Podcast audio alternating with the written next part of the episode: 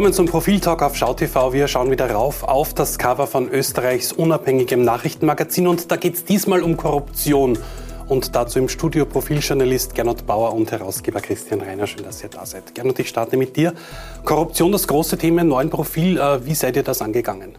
Diesmal haben wir, es etwas pauschaler, etwas weitgreifender angelegt. Ich meine, Danas ist klar, die Inseratenaffäre, Ibiza, die Nachwirkungen dieser ganzen Skandale bestimmen jetzt mehr denn je die Republik. Wir haben einen neuen Bundeskanzler, die Koalition wackelt. Was ist aber Korruption eigentlich? Diesem Thema widmen wir uns diesmal im Profil.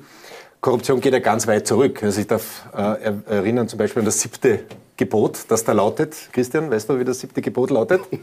Du sollst nicht irgendetwas. Du sollst nicht stehlen, zum Beispiel. Also so weit kann man zurückgehen. Schon die zehn Gebote widmeten sich ähm, der Korruption bis hinauf in unsere Zeit. Mhm. Und wir machen das Ganze mit einem sehr kreativen Zugang, der an dieser Stelle aber noch nicht verraten wird. Ist Österreich korrupter als vielleicht manch anderes Land? Kommt darauf an, mit welchem Land man es vergleicht. Also mit, wenn man es mit Skandinavien äh, oder Nordeuropa im weitesten Sinne vergleicht, ja. Äh, in den offiziellen Korruptionsindizes liegen wir recht schlecht, so um 50, 54 glaube ich. Äh, und das sollte uns zu denken geben, wenn das ein, ein, ein Maßstab ist.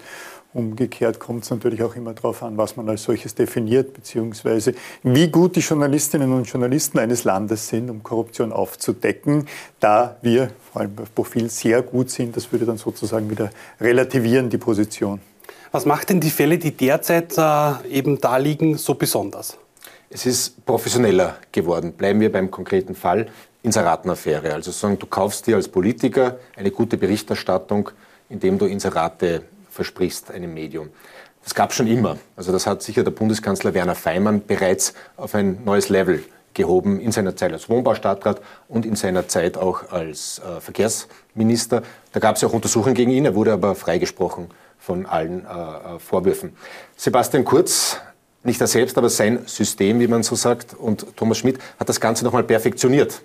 Und mit dieser Perfektion, also Sie haben es über neue Hebel versucht, Sie haben es über neue eigene Gesellschaften, Sie haben äh, äh, über Dritte diese Inserate umgeleitet oder Umfragen ähm, gefaked, müssen wir sagen.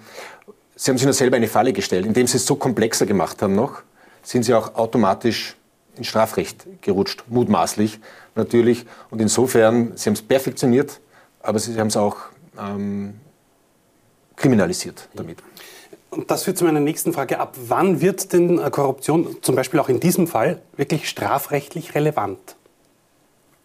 Ab dem Zeitpunkt, zu dem ein Gericht zu dem Schluss kommt, in erster und dann in zweiter und letzter Instanz, dass ein strafrechtlicher Tatbestand erfüllt wurde. So einfach ist das. Aber das Problem oder der Gedankengang dabei ist ja äh, eine es wird auch vergessen, Staatsanwaltschaft ist im Prinzip unparteiisch. Eine Staatsanwaltschaft klagt nicht an, weil die Staatsanwaltschaft jetzt der böse oder die böse Staatsanwaltschaft ist, sondern weil schon die Staatsanwaltschaft ab abwägt und auf dieser Basis dann Maßnahmen setzt. Es gibt noch keine Anklagen, weder in diesem Verfahren und auch nicht in, zum Beispiel bei der äh, potenziellen Falschaussage des Bundeskanzlers. Aber die Staatsanwaltschaft als solche wägt schon mal ab, bis, bevor es überhaupt zu einer Anklage kommen kann. Also da gibt es mehrere Checks and Balances und dann entscheidet, dann entscheidet ein Gericht. Aber das ist die, der Straf, du hast dazu gesagt, strafrechtliche. Relevanz. Es gibt natürlich einige andere Fragen auch in dem Zusammenhang, wo Korruption nicht strafrechtlich relevant wäre, aber schwer genug wiegt, um Politiker nicht mehr amtsfähig in der öffentlichen Meinung oder in der, unserer Meinung zu machen. Genau so ist es. Zum Beispiel natürlich eine Staatsanwaltschaft muss es ganz eng formulieren. Bestechlichkeit, Untreue, Amtsmissbrauch. Aber etwa die ähm, NGO Transparency International, die hat sich dem Kampf, dem weltweiten Kampf gegen Korruption verschrieben, die definiert Korruption sehr weit. Die sagt, Korruption ist alles, wo geborgte Macht missbraucht wird. Ja? Und das ist sozusagen, da sind wir weit über das Strafrecht hinaus, da sind wir in moralischen Fragen, mhm. ethischen Fragen. Und eigentlich genau das sind auch die Fragen, die jetzt gerade unseren Bundeskanzler zum Sturz gebracht haben. Man darf auch nicht vergessen, dass äh, schon korrumpierte oder korrumpierende Sprache zum Rücktritt von Personen führen kann. Thomas Schmidt zum Beispiel, der ehemalige ÖBAG-Chef, um dessen Hände sich all das dreht, ist nicht zurückgetreten, weil die strafrechtlichen Vorwürfe zu schwer wurden, sondern schlicht, weil seine Sprache, der, der äh, er sich da befleißigt hat, vollkommen unmöglich war. Also er hat herablassend über Menschen im Allgemeinen und im Speziellen gesprochen. Das war der Punkt, an dem er zurück äh, treten musste. Also korrumpierte Sprache in dem Fall. Und Freundelwirtschaft zum Beispiel muss nicht strafrechtlich relevant sein, was ja auch bei der ÖBAG der Fall war. Aber Freundelwirtschaft wird von Transparency International sicher auch als Korruption gehandelt. Man muss vielleicht auch eines sagen, es hat sich schon einiges auch gebessert in den vergangenen 10, 20 Jahren. Ich darf erinnern, da gab es mal einen Finanzminister, Karl-Heinz Krasser, der ließ sich von der Industriellen Vereinigung eine Homepage mitsponsern. Das war auch nicht strafrechtlich relevant, aber so etwas ginge heute natürlich überhaupt nicht mehr, dass sich ein Politiker von einer Interessensgemeinschaft wirklich ein, ein, ein Goodie finanzieren lässt. Insofern ist es schon besser, es sind auch die, es sind auch die Gesetze stärker geworden. Gibt es auch noch Schwächen? Parteienfinanzierung, gäbe es viel zu tun. Äh, Alma Sadic, Justizministerin, hat für letzten Sommer bereits ein Paket angekündigt. Auf das warten wir immer noch. Jetzt wollen wir mal konzitieren, dass Corona vielleicht einiges verzögert hat. Aber gerade im Bereich der Parteienfinanzierung wäre noch viel mehr Transparenz möglich und notwendig. Im gesamten Bereich, du sagst, die Gesetze sind viel engmaschiger, strenger geworden bei der Frage, äh, was Amtsträger annehmen dürfen an Einladungen. Mag sein, das ist etwa vor zehn Jahren, glaube ich, geändert worden, äh, mag sein, dass das Pendel sogar manchmal zu sehr in die, in die, in die äh, richtige Richtung ausschlägt und sich erst wieder einpendeln muss. Aber das sind, heutzutage machen sich äh, Amtsträger, das sind bei weitem nicht nur Politikerinnen und Politiker, wesentlich mehr Gedanken darüber, was sie annehmen können, zu welchen Einladungen sie gehen können oder ob sie es nicht dennoch selbst bezahlen müssen. Ist es nicht eben auch sehr verlockend, äh, das auszunutzen, das System auszunutzen, Korruption äh, da vielleicht abzudriften, wenn man am sogenannten Futterdruck sitzt, wenn man Macht hat?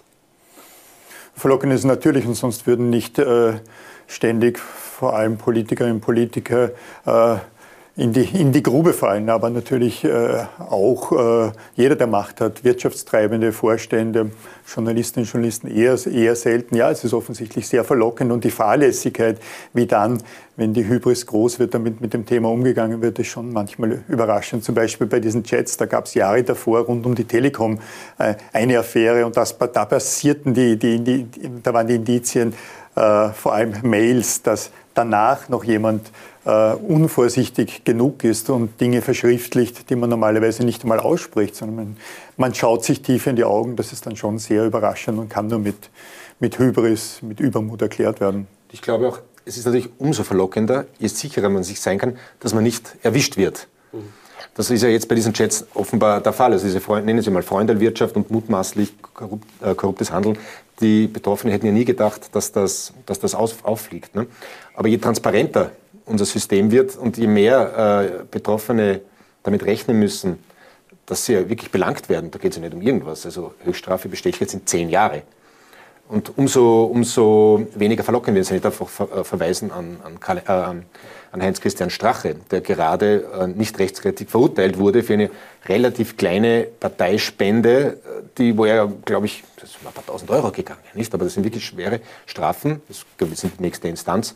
Und je stärker diese Strafen wird, und das war natürlich auch ein exemplarisches Urteil, desto mehr werden sich das Politiker überlegen. Wobei ich natürlich prinzipiell mal warnen will, also, Großteil unserer Politiker ist nicht korrupt. Ist nicht korrupt und wesentlich vorsichtiger geworden, aber offensichtlich nicht vorsichtig genug. Der Ex-Innenminister Ernst Strasser wurde verurteilt, auch wegen etwas, was man vor einigen Jahren noch als eine Normalität äh, behandelt hätte, weil er in, in, in seiner politischen äh, Funktion in Brüssel äh, gesagt hat, er ist natürlich ist er Lobbyist und käuflich gewesen wäre und dabei Journalistinnen und Journalisten auf den Leim gegangen ist. Aber auch Karl-Heinz Gass ist nicht rechtskräftig zu acht Jahren verurteilt worden in, in einem Vergleich bei einem vergleichbar wesentlich äh, schwerer Tatbestand.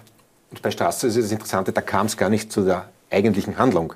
Da gab es keine Tat. Es war wegen des Vorsatzes oder wegen des Planes ist er ähm, verurteilt worden. Gehen wir zu Heinz-Christian Strache auf Ibiza zurück. Das waren ja auch nur Ankündigungen. 2017, da war er noch nicht einmal Vizekanzler und geht man davon aus, dass das auch nicht alles strafbar war, weil er gar nicht in der, in der die Gelegenheit hatte, gar nicht tatsächlich die Macht hatte, irgendetwas umzusetzen. Und da könnte zum Beispiel jetzt auch eine Änderung äh, durch das neue Gesetzpaket kommen, dass man schon präventiv sozusagen, bevor man noch in einem Amt ist, wenn man einen Vorteil jemandem an verspricht, dass das schon ein strafbarer Tatbestand wird. Ist Politik ohne Korruption überhaupt denkbar in einem Land? Idealtypisch, ja. Selbstverständlich sollte man sollte man äh, das als Ziel formulieren. Es ist aber natürlich, es ist schwierig. Was heißt es, wenn man jemandem vertraut und jemandem, dem man vertraut, ein, ein Amt gibt? Was wäre gewesen, wenn Sebastian Kurz im Parlamentarischen Untersuchungsausschuss gesagt hätte, ja selbstverständlich will ich in dieser Funktion äh, jemanden haben, dem ich vertrauen kann und dem man das Eigentum der Republik anvertrauen kann, ihm mit dem Zusatz immer im Rahmen der rechtlichen Vorschriften des Aktiengesetzes. Also es gibt, es gibt Grenzbereiche und man muss das auch in diesem Grenzbereich als richtig oder als falsch werten. Mehr zu diesem Thema lesen Sie im aktuellen Profil, inklusive einer Überraschung dazu. Schauen Sie da rein, wie auch bei uns. Bis zum nächsten Mal. Danke fürs Zusehen.